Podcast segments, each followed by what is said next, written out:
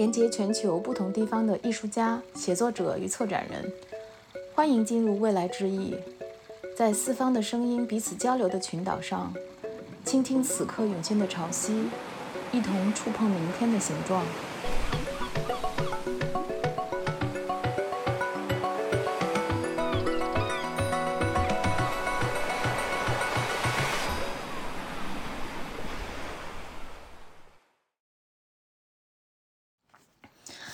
大家好，我是未来之翼的主持人，艺术新闻中文版的主编叶莹。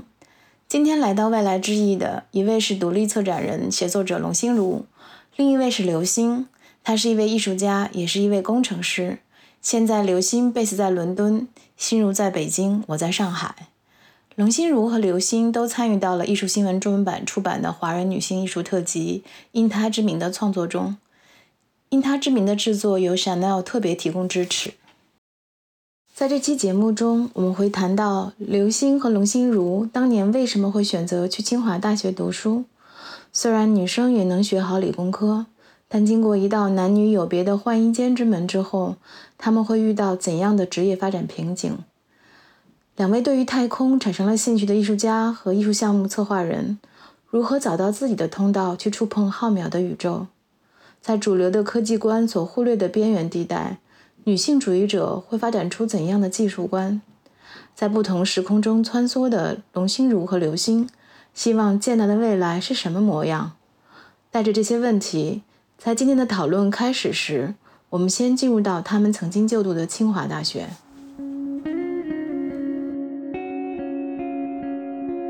是按照我们对清华大学的印象，就是以前在北京的时候，偶尔也去清华，发现清华是一个很有男子气概的学校。然后一进到校园里头，就看到呃大家在锻炼身体，然后打篮球啊、跑步啊，整个是 非常就是感觉是一个非常紧张，然后又非常这个自律，然后整个环境也是一个看到男生的面孔比较多。然后你们两个人是。就是刘星，你当时是当时为什么选择去清华大学读书，而且读的是一个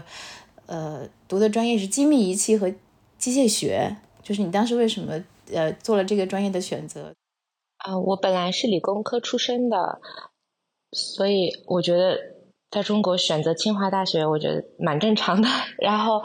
但我的学科是因为我。本来是想选建筑，因为当时建筑分最高。但我但是我那个高考的时候，嗯，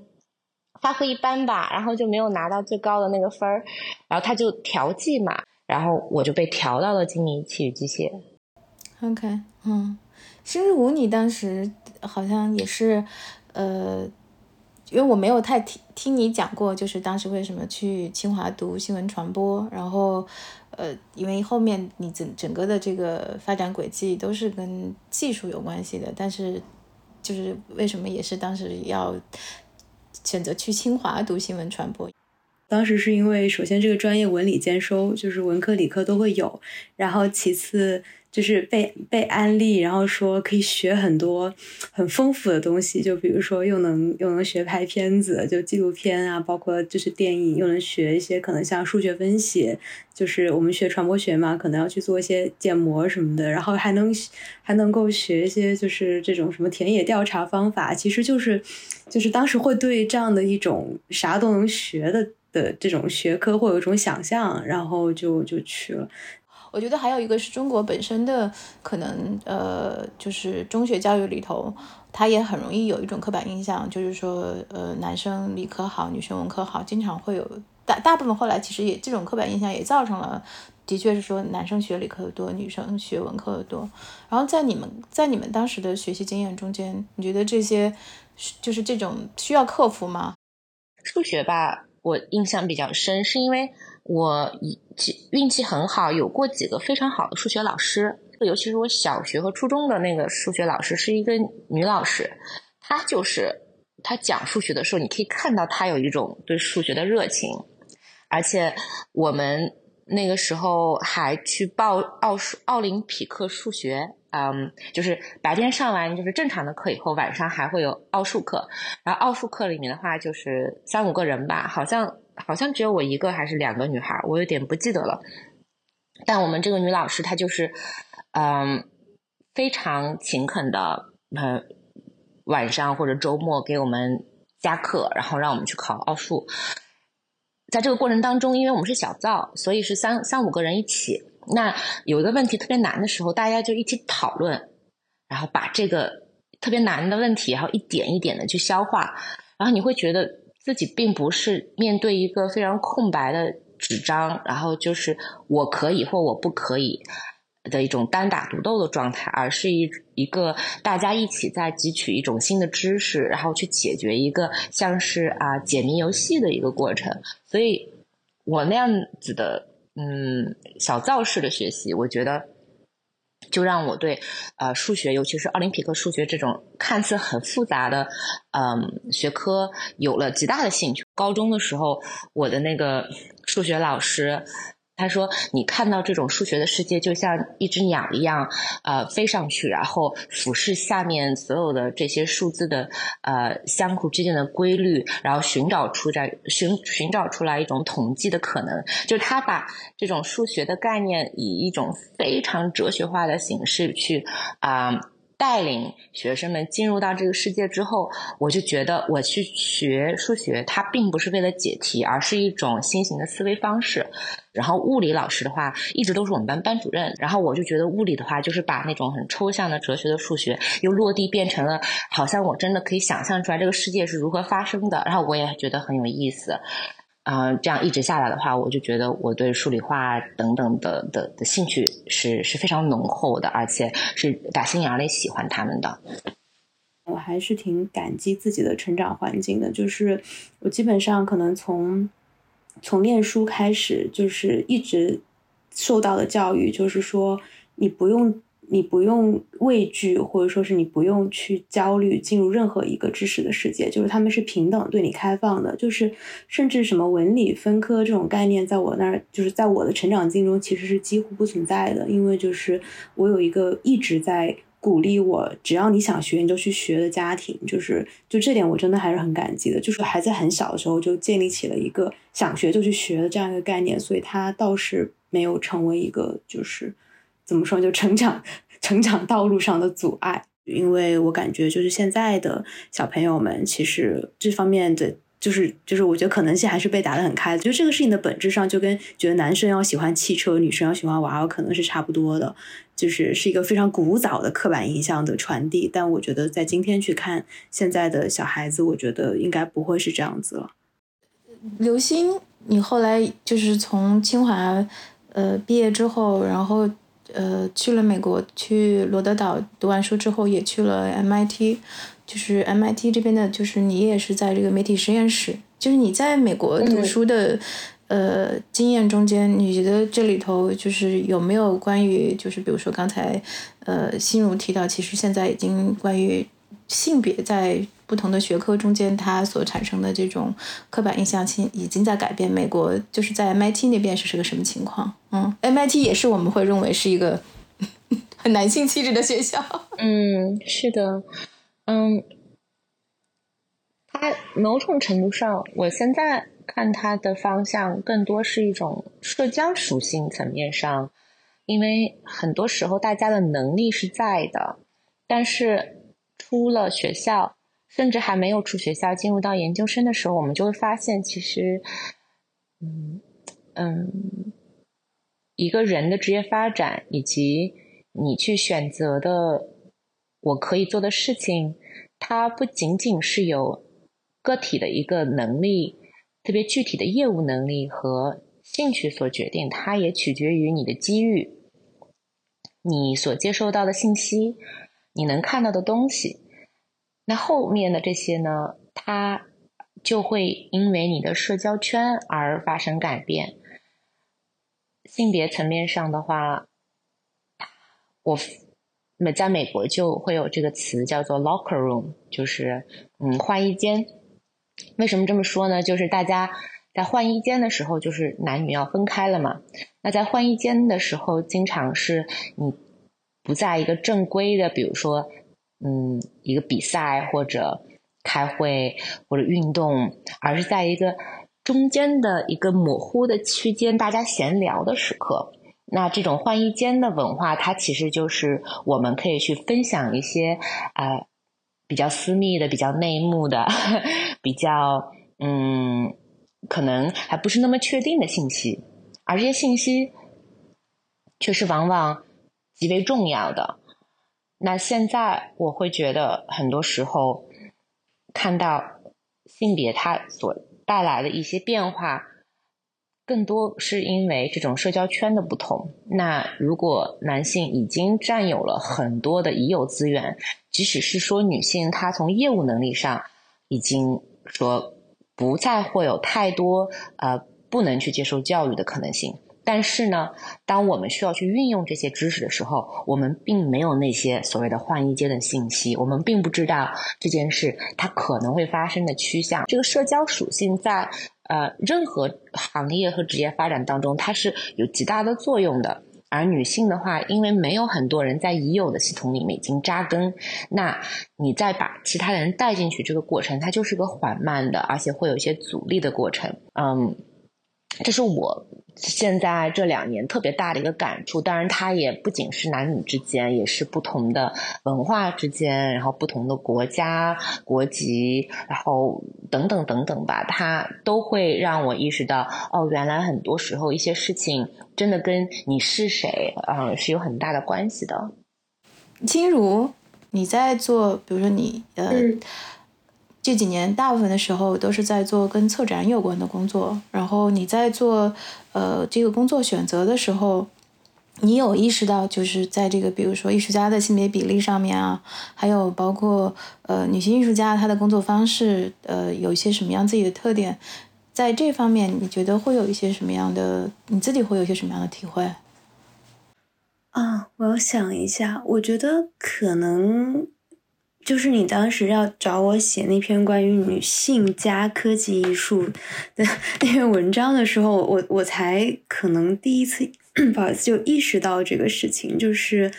嗯，就是 art and tech 这个领域，我觉得我我还是得承认，就是确实是有一些性别比例上的失衡的，就是呃，我认识的我自己就是个人比较欣赏的，包括合作最多的。实话实说，是女性艺术家居多。但如果跳出来去看到一个整体的画面的话，我觉得，嗯，可能这个领域，当然我我不知道艺术圈整体的艺术家整体的这个性别比例，但我觉得就是 art and tech 这个方面，可能这种性别差距和这种。张力会显得更加的明显。其实这个问题就回到我们刚才说的，就是是否我们认为特定的学科会被赋予某种性别色彩？那是不是特定的艺术创作也好像会延续这样一种，就是嗯，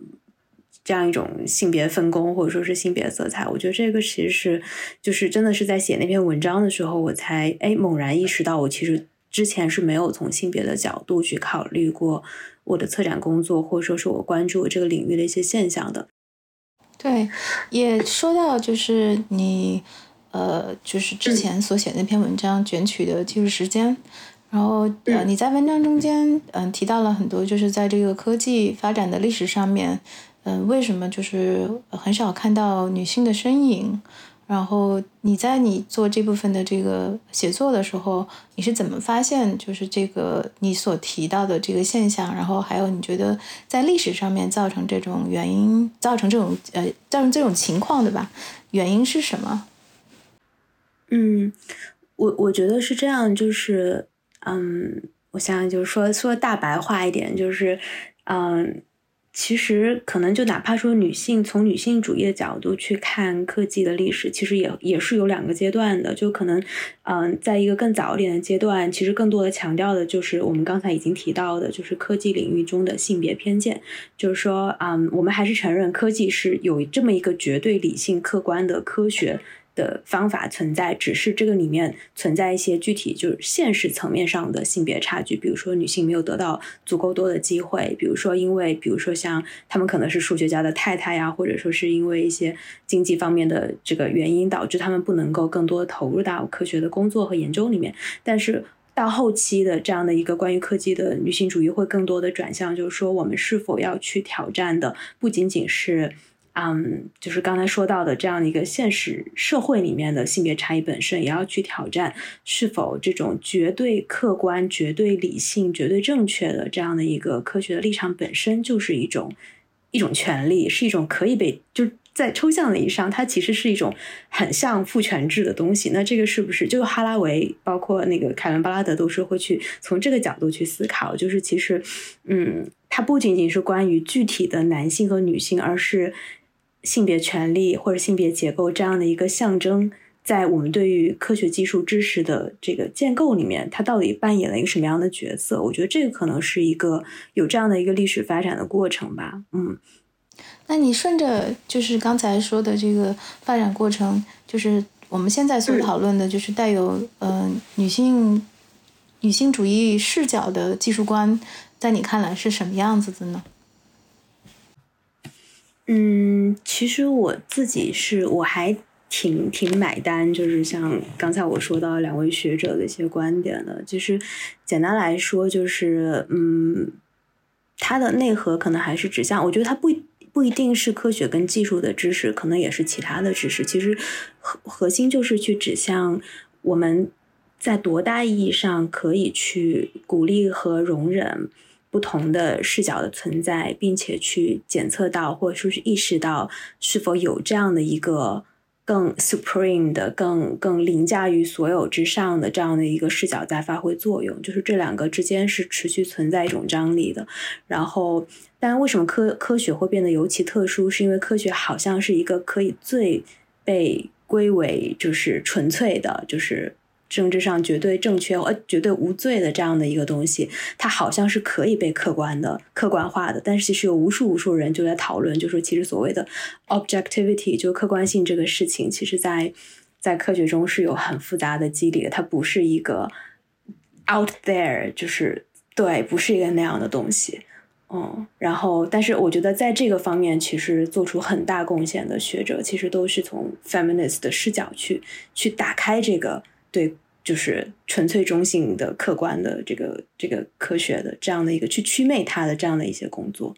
对，说到这个，你刚才说到这个，嗯，另外的这个视角就是非绝对性的，而且，嗯，也不一定是说最后导向了某种呃准确或者客观的结果。嗯嗯，回头来我们刚好可以聊一聊，就是刘星的作品，就是新如的文章也提到了。就是你的那个作品《白石》，嗯，就是就你你对包括你对这个嗯火箭，我们我们也提到，就是说火对于火箭这件事情，我们在我们的这个惯常的不管是媒体报道啊，或者是说对于科学家的描述啊，大家火箭指向了人类向太空发射的这个呃。这个血脉膨胀的那一刻，然后他最后导向的是某种征服意志，嗯，对太空的。但是在你的作品中间，我们看到的却不是这样的一个，却不是这样一个就是冲天而上的一个征服性的一个，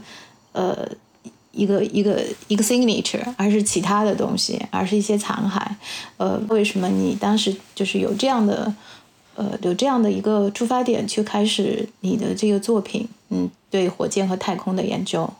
白石起源于二零一八年，我看到的一则新闻报道，里面是关于，嗯，俄罗斯，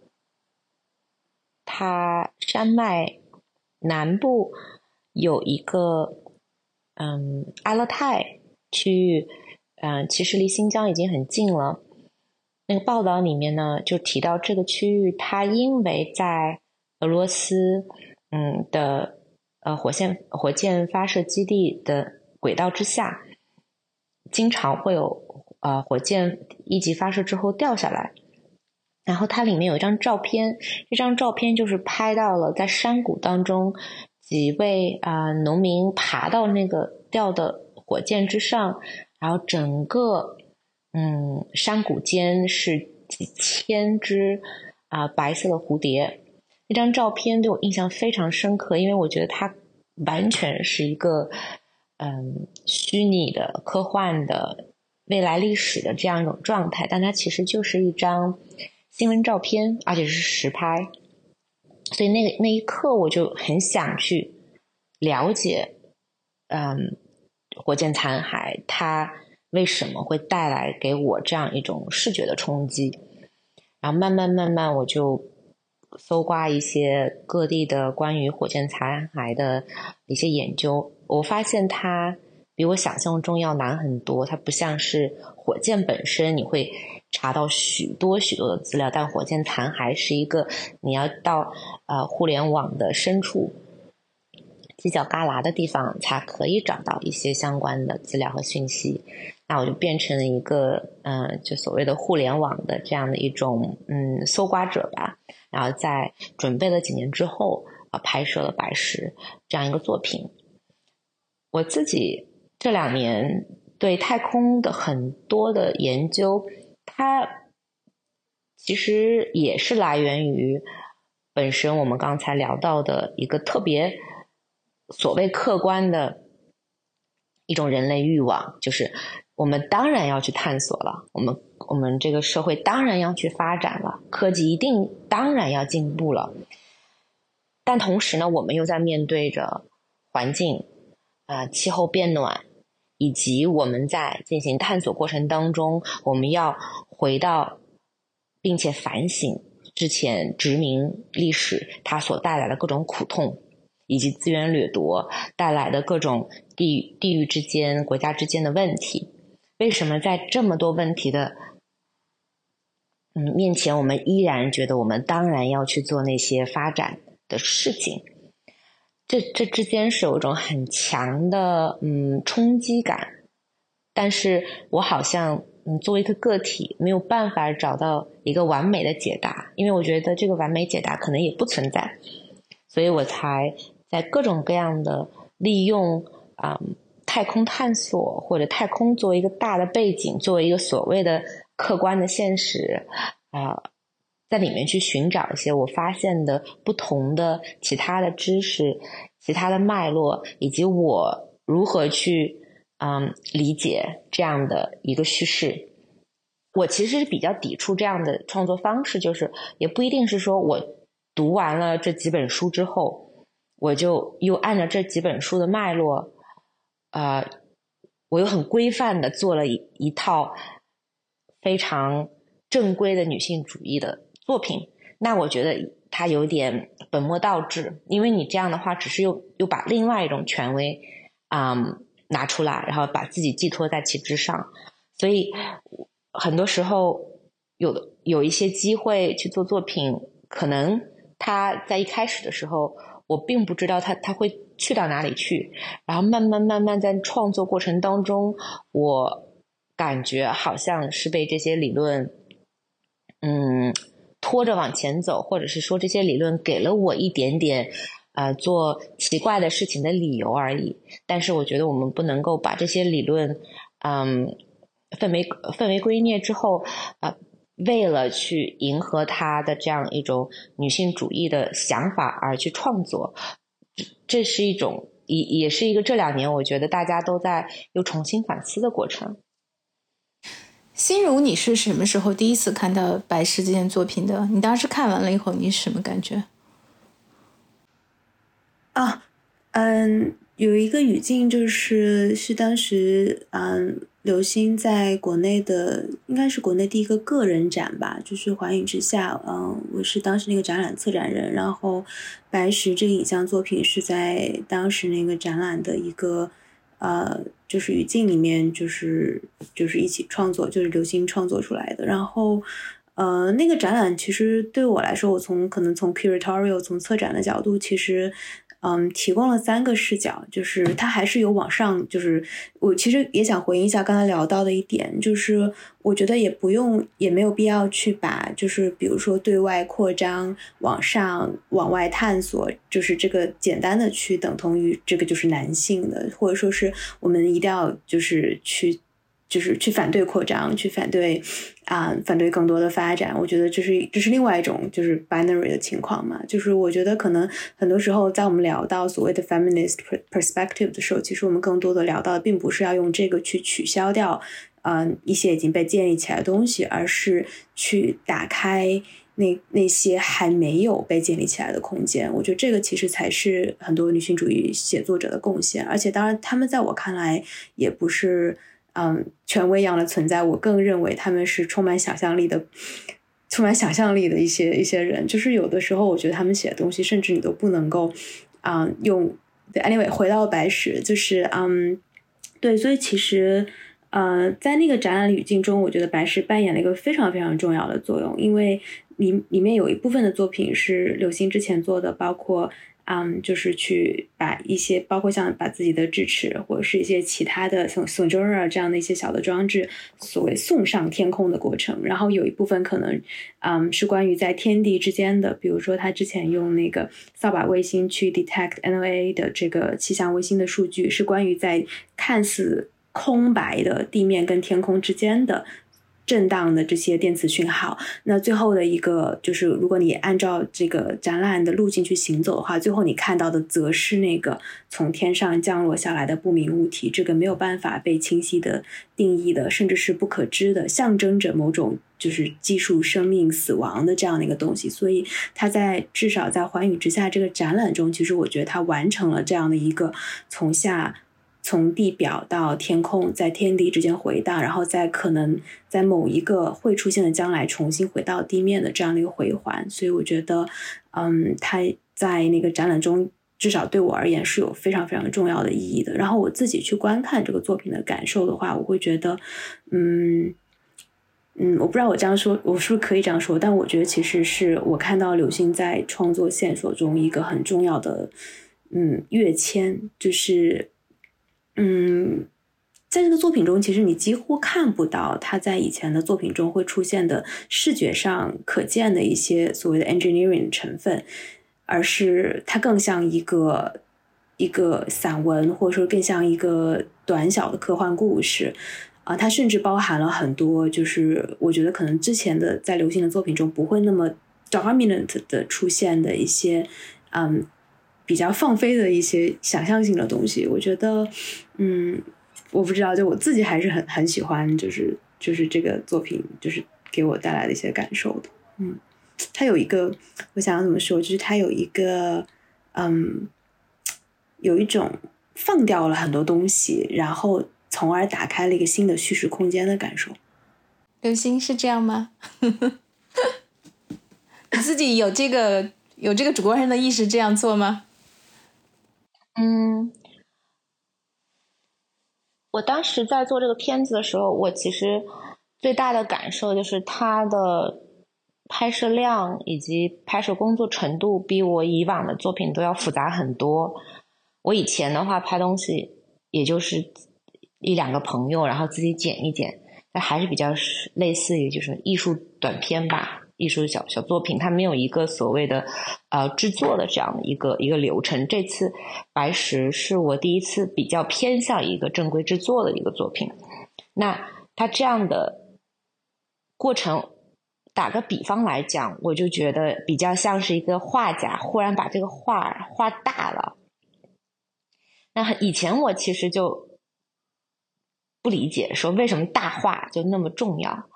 那后面我就慢慢慢慢在自己做作品，越来越尺度上，然后制作上变大之后，我就会发现他对你的那种调控能力、掌控能力的要求，的确是在一个不同的维度层面上，啊，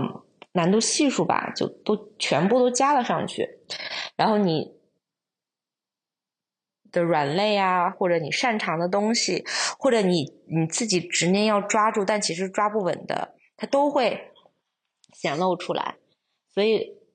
可能从这个层面上来讲，因为它是一个第一次的这样一个大的制作，我觉得很多东西不是说我特别有意识，我规划了我要这样这样去改变，或者我要这样这样去变化，和我以前作品不同，只是说。这个挑战它带来的难度，让我不得不把，嗯，以前的一些自己其实也没有想清楚的习惯，你就必须得扔掉，你只能抓住最最最紧要的东西去呈现它，因为因为能力有限，但是这个过程它又是在教会我怎么样去啊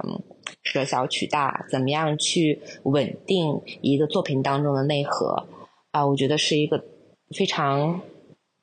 痛苦，但是又当然结果来讲，嗯，很很令我欣慰的一个作品。我这两天刚好在整理，就是各种文件，然后我翻出来巨多跟白石有关的合同，就是就是各种各种声音啊，然后什么还有服装，我记得当时那个我们还给那个就是啊演员定制的服装，还有服装的合同，然后还有各种差旅，就全都是一就是它它占了我一整个文件夹，然后都是跟白石有关的，对，它是个复杂工程，是个复杂系统。对，其实这个其实我觉得很多艺术家应该是理解，你自己画一幅小画，比如说就是呃五十乘五十，你可以做很多事情，可以加很多碎的东西进去，但这个东西一旦撑开了，它那种冲击力，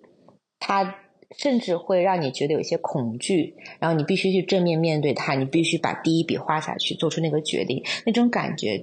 我觉得在不管是雕塑还是影像等等等等吧。呃，当你的这个作品的尺度变大之后，呃，带来的感受是很类似的。嗯，对，现在这这说明刘星的那个职业发展阶段在变化。因为我见到你的时候，你在还在跟我讲，就是你就是很多你的作品都是跟你自己的经验有关的嘛，成长经验啊，然后包括你的呃某些特殊的体验啊。但是这个很显然，白石是是流星，但是那个流星在。所有的这些后面了，不是不是第一叙述者，而是把很多时候你，因为你要控制整个，你刚才说的嘛，这种把控能力，刚才提到的就是说，怎么能够把你最核心的东西把它表现出来，啊，可能这个是对于艺术家来说也是一个非常有意思的一个一个一个发展阶段，对，嗯，我们讨论所谓的女性和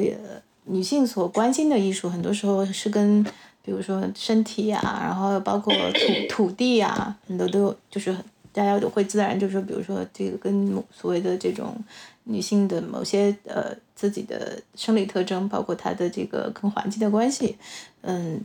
有一些这样的很强的联系。但是你们俩，呃，当然我觉得这也这也。这也的确是说一个新的阶段，就像呃刚才心如提到的，就是它已经不再是我们讨论男性或者女性各自有什么特征啊，女性怎么克服这个刻板印象的过程。因为你们俩最近几年的工作都跟太空和太空研究有关系，嗯，一个是刘星你自己也是就是。呃，MIT 媒体实验室太空探索计划的策展人、策划人，然后心如去年也策划了一个特别大的展览《补天歌》，然后今年你也在发起这个“触摸宇宙计划”。触摸宇宙计划，那我们当然这个可能又容易回到一个我们常规叙述，就是提到呃宇宙，我们想到的可能就是比如说这个阿姆斯阿姆斯特朗登上月球啊，包括就是马斯克。做这个新链呐，就是这种雄心勃勃的，就是这种征服太空，或者是要进行呃所谓的太空殖民这样的一个一个叙事吧。这个叙事依然还延续着这大半个世纪以来。但是呃，作为两个就是呃艺术工艺术工作者，然后你们对于太空和宇宙的兴趣是怎么发展起来的？然后还有一个是在这么浩渺的这个。这个空间里头，呃，甚至就是它都没有，可能都没有什么倚仗，对吧？我没有土地，没有河流，然后就直接是望向望向我们还没有接触到的，就是很难肉身接触到的这么一个呃空间或环境。你们会选择怎样的入口进入到这个太空和宇宙？刘星先说吧。我还蛮想听你先说，因为我是。一七年开始做，一六年、一七年开始做，然后，然后后面心如对这个感兴趣，我还蛮惊喜的。其实我我是不知道为什么心如突然进入到这个啊这个语境里。我自己的话，嗯，可以从一个长远的角度来回忆的话，可能和我生长环境有一定的关系，因为新疆的话，它就是。戈壁滩，然后天空所以我对空间的感受并不太局限于城市，或者也不是说那种很茂密的森林山谷，它它就是一个一眼可以望到天际的状态。嗯，可能自然的，我对一种很广阔的空间，嗯，反而是有一些熟悉感和亲密感。然后从个人际遇来讲的话，是在一七年、一六年。我还在 MIT 当学生的时候，有一个嗯，我的同学，他自己呢，嗯，爸妈都是飞行员，所以他对太空就是有一直以来的向往。他想去创立这样一个宇宙探索计划。然后我们俩是同学同届的，她也是个女孩，我们就合作了这件事情。我当时也是属于。嗯，没太想好自己到底想干什么，然后什么活动都参加一点那种类型的性格，然后慢慢慢慢在这个过程当中，啊，付出的越来越多，然后也感受到了很不一样的状态，有一点误打误撞的，嗯，进入到一个更加偏向于航空航天这种工业和嗯具体研究的。呃，领域，然后慢慢慢慢一直到现在。但是你进入的时候，你的入口是什么呢？你选选择用什么方式，或者选择用一个什么样你自己的角度进入到进入到那个太空？嗯，我们当时是那个宇宙探索计划，我们就第一个要做的事情就是，嗯。这么说吧，就是因为是 MIT，因为是理工科，我们的宗旨就是不能光说啊，也不能光想，一定要嗯以实际的成果来啊进行研究。那在宇宙或航空航天的层面上来讲的话，实际成果它是非常贵的嘛。你发射任何东西的话，那它有一个基本的这个金钱的问题。那我们立马就开始啊融资了，就是呃 fundraising 啊，在学校的时候，两个学生啊，我们第一个项目就是嗯一架飞机抛物线飞行，然后我们给二十个研究员提供了这次机会，他们可以提供或申请以。所有的各种各样的跨学科的方式去提交一个他们在零重力下想做的实验的提案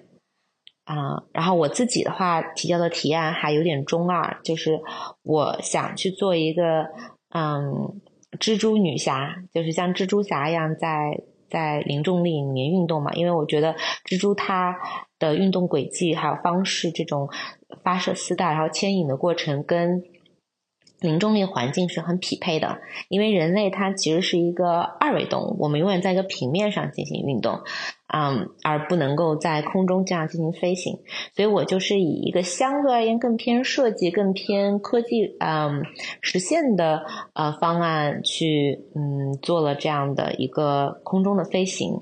但是呢，当我第一次飘起来的那一刻，我忽然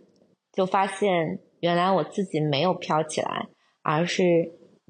飞机的地面掉下去了，因为唯一的可能性去实现所谓的失重，它是一个悖论，就是因为重力永远不会消失的，你唯一可以达到零重力或者失重的状态，其实是因为你在下落。然后这一刻让我有一种几乎是。既是身体的那种感知的冲击，又是相当的一种心心理上的，甚至哲学层面上的冲击，就让我忽然对那种啊向上然后飞起来这种超人的形象啊有了很大的嗯感知层面的体感层面上的一种反抗。我就意识到你根本就没有飞起来，只是这个世界掉下去了。然后我觉得它是我整个现在所有。一直到寰宇之下，它是一个比较好的五年的一个作品呈现嘛。就是为什么叫寰宇之下呢？它的英文名字就是 The Ground is Falling。所以我觉得我整个一直到一一嗯回到国内二一年做寰宇之下之前，这四五年的创作都是来源于啊抛物线飞行，我第一瞬间呃机舱嗯掉下去那一刻，我的那一那一瞬间的感受的。有意思，对，飞升和坠落，嗯嗯，对，是的。如果没有坠落，可能不太理解飞升。嗯，对的。嗯，心如呢？对，因为心如也是去年做了很大的一个展览。慕天布天哥最近也看到你在发这个触摸宇宙计划的 Open Call 啊，你这个你这个这个发展是怎么样的？我觉得好像我刚才在想，感觉也是有点机缘巧合。就是我我我是属于那种嗯不太有能力可以主动的，就是帮自己规划很多事情的。但就是经常是说，可能有事情来到我身边，然后可能就会就是在有些奇妙的瞬间，觉得哎这个好有意思。然后我刚才回想了一下，可能最开始这个话题它来到我身边，可能还是我在英国读研究生的时候，因为我当时的。Thesis 其实写的是大数据、大数据跟艺术，然后其实好当时就是有打交道的一些艺术家，他们在用的那个数据是四龙巡天，就是 SDSS 的数据。因为其实四龙巡天包括天文领域，其实某种意义上是说是大数据这个概念的一个超级重要的起点，就是因为我们现在的观测设备的和观测方法的变化，就使得就是所谓的这个天文科学从一个所谓的从观测导向到变成一个像。更大规模的这样的一个数据导向的变化，然后后来其实我也没有 specific 去关注这个领域，然后直到去帮刘星做这个个展，就我觉得，而且很奇怪的是，在啊，我决定帮刘星做这个个展的前一年的时候，我还收到另外一个邀请，就是我其实在一家航天公司还上过班。然后是一家呃很成功，就是今今年是它成为了这个全球首枚就是入轨的液氧甲烷火箭，就是蓝箭。然后当时他们有一个就对我来说还挺神秘的项目，然后就我有一个之前在加拿大师兄说他要去那儿 full time，然后就把我抓去了，然后我就跟他一起在那儿上班。然后但其实也是半懂不懂，我我觉得很多时候就是有很多线索，嗯。就是潜伏在你的身边，然后直到一个 moment，他们好像就汇聚到了一起。所以其实我做布天哥之前，可能真的很多都是呃零星的线索。然后布天哥也是非常机缘巧合，就是展览另外一个策展人是一个星空摄影师叫安九，然后他也是在微博上一开始认识，就是在微博上给我发了一个信息，后来我们认识，然后我们一起做这样的一个展览。然后这件事情又。间接的导向了我现在可能手上在做的另外一个也是跟宇宙相关的项目，但我觉得可能，我觉得我需要 clarify 的一点是，我可能对。宇宙的，就我觉得宇宙这个说法可能对我来说有点太大了。我觉得我现在在做的工作，其实更具体的说，应该就只是天文学跟艺术之间的交叉，就是从天文观测，尤其是像这个大型望远镜，从射电到光学，然后再到对天文大数据的处理，然后再到可能天文学历史上的一些 visual communication，就是很多这个。嗯，天文的概念是怎么样通过视觉和其他方式被传达的？其实这个是我比较聚焦的领域。那至于说可能其他的跟宇宙或少或多或少也有关系，像你刚刚讲到的，比如说什么啊呃火箭呐，或者说是我们要去这个这个去火星移民啊，我觉得这些可能呃会触及，但是可能不是我这个阶段研究的重点。嗯，但至于说就是怎么。就是这个事情是怎么发生？我自己也没有想没有想明白。我就感觉，嗯，也可能是因为我现在在做的博士研究的主题也跟这个莫名的走到了一起。就是我其实在写的是大型的，就是科技的基础物，就是这样可能听起来有点抽象，但简单来说就是。嗯，这个在天文领域就变得非常的常见，各各种各样的大型望远镜。然后我好像很痴迷于这种非人的，嗯，很安静的，就是它不吵闹，然后特别特别安静的一种，嗯，或者人跟技术都的属性都有的这样的一些东西啊。我现在还没有搞明白，就是这种这种。痴迷这种迷恋的源头是什么？但我觉得我喜欢的这种状态，其实可能就是这种人尺度变得非常的小，然后有一些有人类色彩东西存在，但是你不一定能看到具体的个人，然后有一个很漫长的，嗯，甚至很安静的时间也在这个场景里存在。我可能其实归根结底感兴趣的是这个东西。这样说起来有点诡异。那就是我也很好奇，你说对这个有人的色彩的大型技术物，嗯，比如说天文望远镜，你第一次看到大型天文望远镜是什么时候？小时候去参观了一个天文台，其实那个时候它不是一个大型望远镜，它其实就是一个站在建在山上的一个天文台，一个大概可能直径也就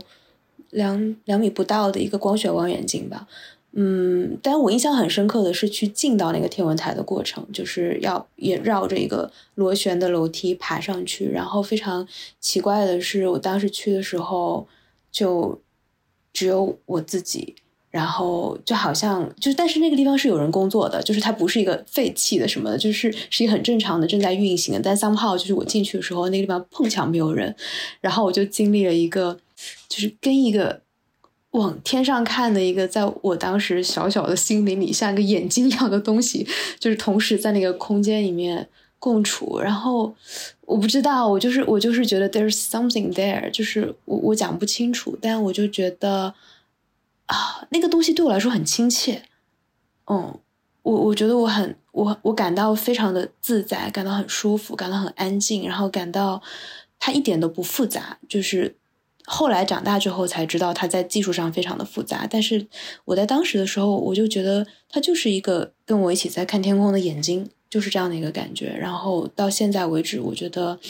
我还是很能够从情绪或是情感的角度去喜欢机器，就是这个到现在也没变过，不知道为什么。那说到就是具体的这个，比如说刘星，呃，你刚才提到就是。这个探索，探索这个太空是需要 fundraising 的，因为它是一个非常，就是因为它它需要很多借助设备嘛，借而且是一些呃呃营造的环境，然后包括需要团队，然后在，所以我们经常看到的就是呃人类和太空的关系基本上都是呃比如说。听的，比如刚才呃，新如提到的航空航空航天部啊，比如说美国的 NASA 呀，都是一些就是呃大型的人类组织呵 呵，需要很多的这个财力和技术的支持。那以个体，呃，一个个体想要去更真切的，嗯，去进入到你想进入到的这个空间领域，嗯，你们会遇到一些什么特别具体的困难呢？因为除了我们的这个想象力，还有包括我们的好奇心这些很本能的一些，嗯，艺术工作者的一些，嗯，他的他的驱动以外，你在现实层面上面怎么去解决和面对这些问题？嗯，刘鑫，嗯，我自己的感觉就是，现实层面上，首先就是钱的问题，嗯。但这个不是说只有啊，你做这种作品，然后这个这个行业，任何的作品它都会有这样的一个问题，只是说你的嗯，可能基础的花销的问题。但这些年的话，尤其是啊，New Space Age 新航新航空时代的来临吧，嗯，包括私人航天的兴起，它的真正的呃预算没有大家想象中那么高。或者甚至可以这么说，我觉得有的时候，嗯，他的这个消费可能还不如，比如说什么品牌搞一个路演 这样子的活动，只是说大家的一种预设会觉得它非常非常的难以企及。然后在欧美的话，它的好处就是航呃商业航空航天，它的确更可能对大众开放。嗯，所以你有这样的一种嗯所谓的 access，所以它这有两点吧，一个是 access 是否可以接触入口，另外一种就是嗯可能行业壁垒，另外一种就是真正的预算的问题。那这些就是特别特别现实，因为你的你问我也是想去解答这样子。那我自己的感觉就是从小至大。如果一开始就要做最大的事情、最复杂的事情，那我也没有什么嗯脉络和思绪。但是我总是相信，在任何的庞大的这样体系当中，它一定有一个小的入口、小的可能性，甚至小的缝隙是允许个体去进入的。然后我自己的作品当中，我很关心的一个状态叫做 tension，就是这种紧张感。这种紧张感它来源于一种对立和冲突。那这种冲突经常就是这种大型和个体的细细微的，嗯，一种庞大的科技啊巨物，然后和个人的细微的情感，它这些东西之间的，嗯，包括权力的矫。呃，矫正他们语境的矫正、话题的矫正，甚至是说我们如何在这两个当中游走。那作为个体来讲的话，我们虽然小，但我们很灵活嘛。啊，这是我觉得很多时候可以去做到的一件事情。包括我自己的话，啊，目前来讲，很多的工作它都是在一种嗯半艺术，但又半科研，又半。呃，商业的过程当中去实现的，因为纯粹的以艺术为中心来去完成一件事情，我觉得难度是非常大的。因为谁可以让一个艺术家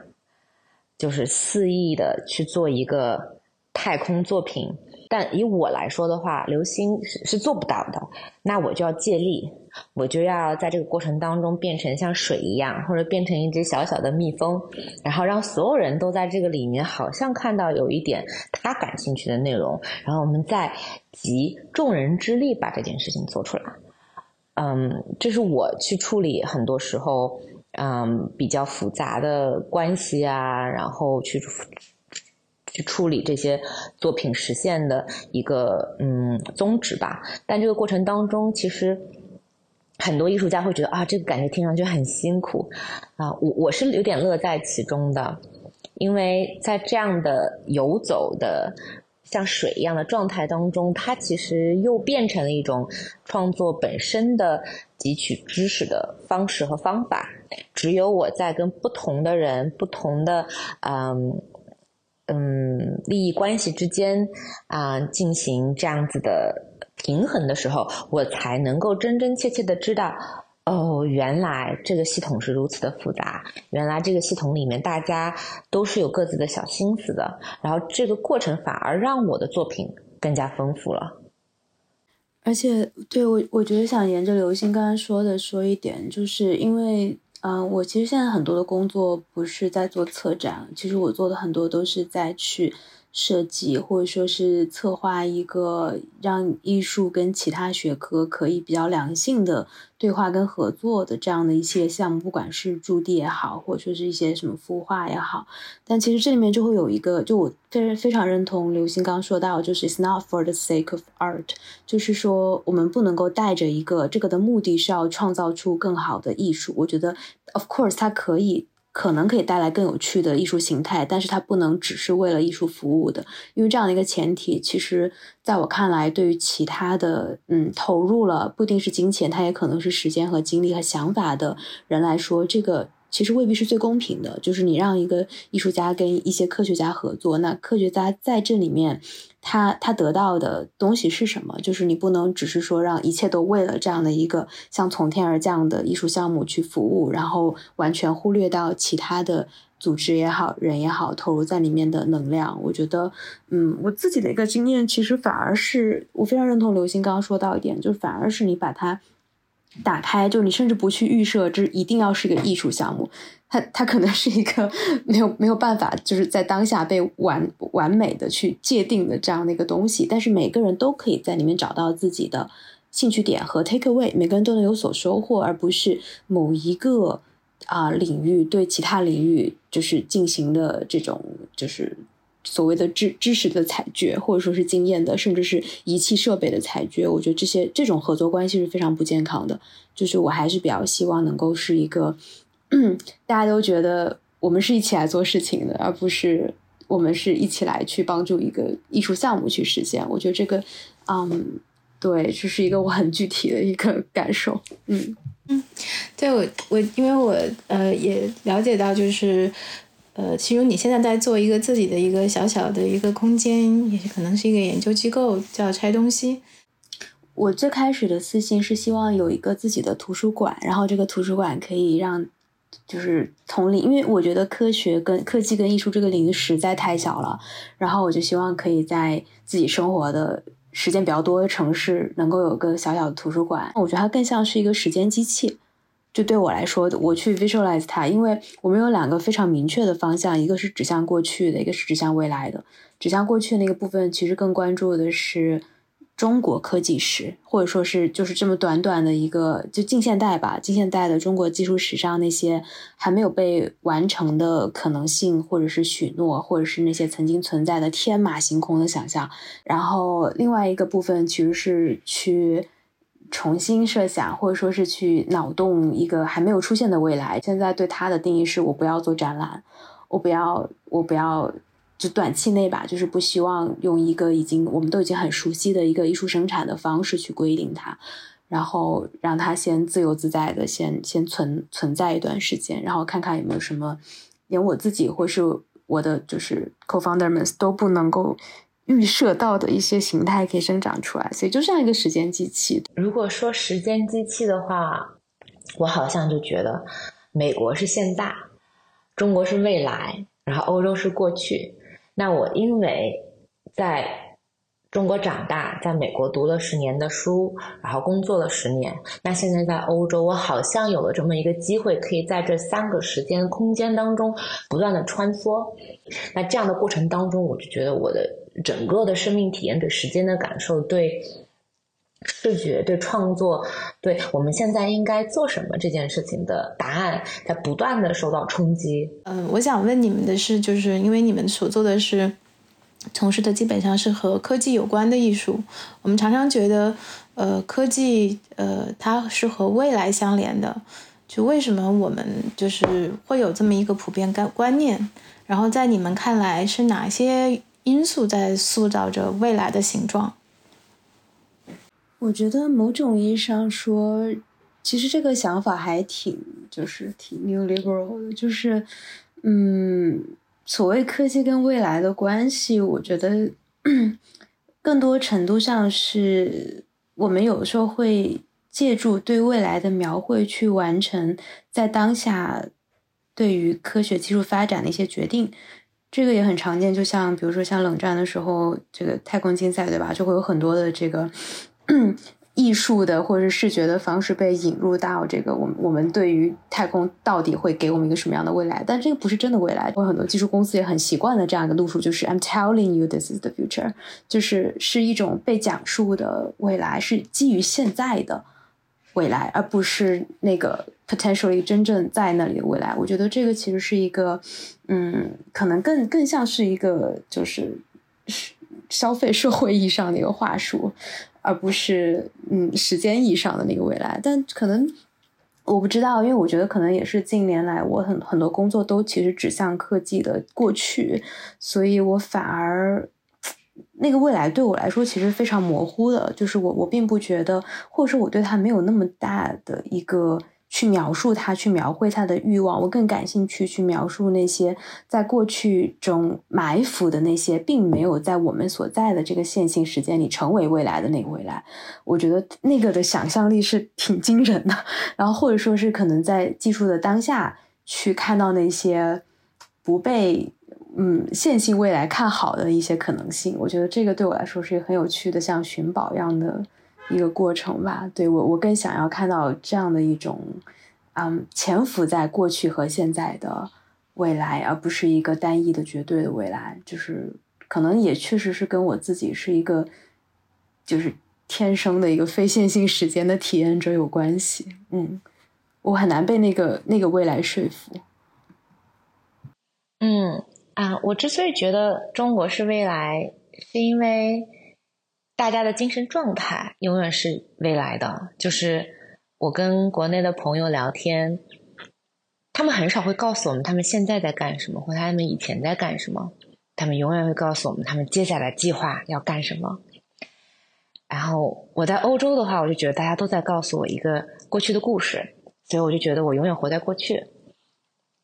啊，美国的话就是当下、立刻、马上我们要干什么？嗯，从某种程度上来讲，刚才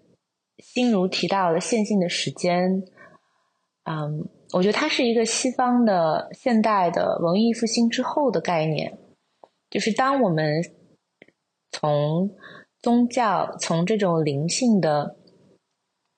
甚至，嗯，鲜艳的那种神学的状态中逃离出来，但是又迅速投入到科学的或者是科学理性的怀抱过程当中，我们就接受了一个线性时间的呃预设，认为这个世界就是这样一如既往的往前而运行。那在这个时候，我们才啊有了一种对于未来的幻想。我我很怀疑，在文艺复兴之前，大家会不会有这样一种所谓的未来？可能是在个体的生命当中有一种，我会变成一个成人，我会变成一个老年，我可能会死亡。但是对于整个世界的感受层面上来讲，我们真的会觉得一个世界的未来跟现在有多少的不同吗？我我还蛮怀疑的。那现在来说，我自己对未来的一个幻想。可能